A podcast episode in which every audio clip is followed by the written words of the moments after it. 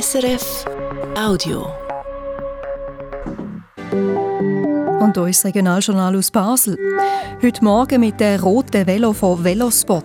Obwohl das Angebot nicht läuft, gibt es jetzt zusätzliche Standorte. Und mit Geld aus Bern für einen Zug in der Region.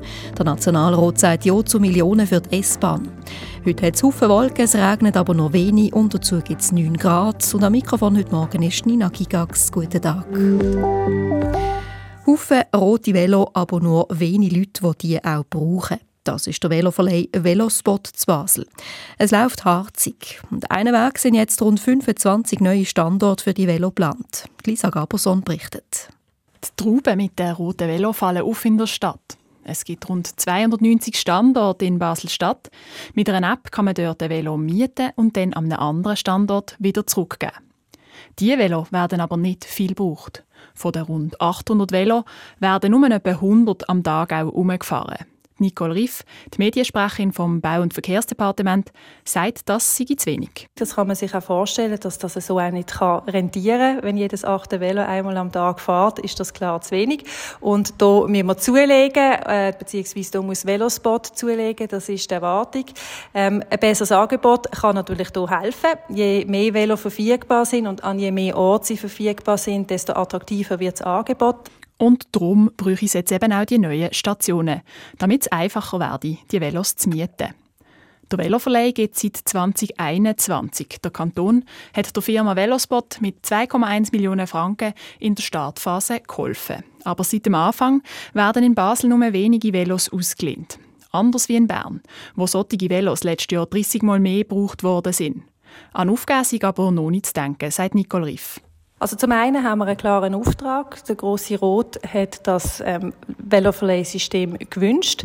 Wir sind das äh, am Aufbauen und man sieht auch wirklich, dass mit einem besseren Angebot die Nutzerzahlen auch stark steigen. Und auf diesem Weg gehen wir weiter und sind zuversichtlich, dass das ähm, je länger, je mehr genutzt wird. Ein Grund, wieso der Veloverleih noch nicht besser funktioniert, könnte aber auch die App sein, die man braucht, um das Velo auszulehnen. Das App hat im Moment nur eineinhalb von fünf Sternen im App Store. Da muss etwas gehen, sagt Nicole Riff. Dort ist tatsächlich nach wie vor ein grosses Defizit, obwohl es von Anfang an immer wieder Verbesserungen gegeben hat. Also die App ist Stand heute wesentlich besser, als sie es am Anfang war. Wir haben viele Kinderkranken, die haben können ausgemerzt werden, aber auch die App ist klar noch nicht dort, wo sie sollte sein. Das heisst, ähm, da müssen an dieser App noch Verbesserungen stattfinden und da ist der Anbieter auch dran. Der Anbieter muss also in zwei Punkten ausbauen, bei der App und beim Veloangebot auf der Strasse. Und darum kommen jetzt zu den 290 Standorten nochmal etwa 25 neue dazu. Denn aus den Zahlen spricht relativ eindeutig, dass noch einiges muss passieren muss, bis der Veloverleih in Basel so gut läuft wie in Bern. Lisa Gaberson hat berichtet über die roten Velospot-Velo, die neue Standorte bekommen, obwohl sie nicht so viel gebraucht werden. Aus Bern soll es mehr Geld geben für den Zug in der Region Basel. Nach dem Nationalrat hat jetzt auch der Ständerat Ja gesagt. Geld geben soll es konkret für zwei Projekte.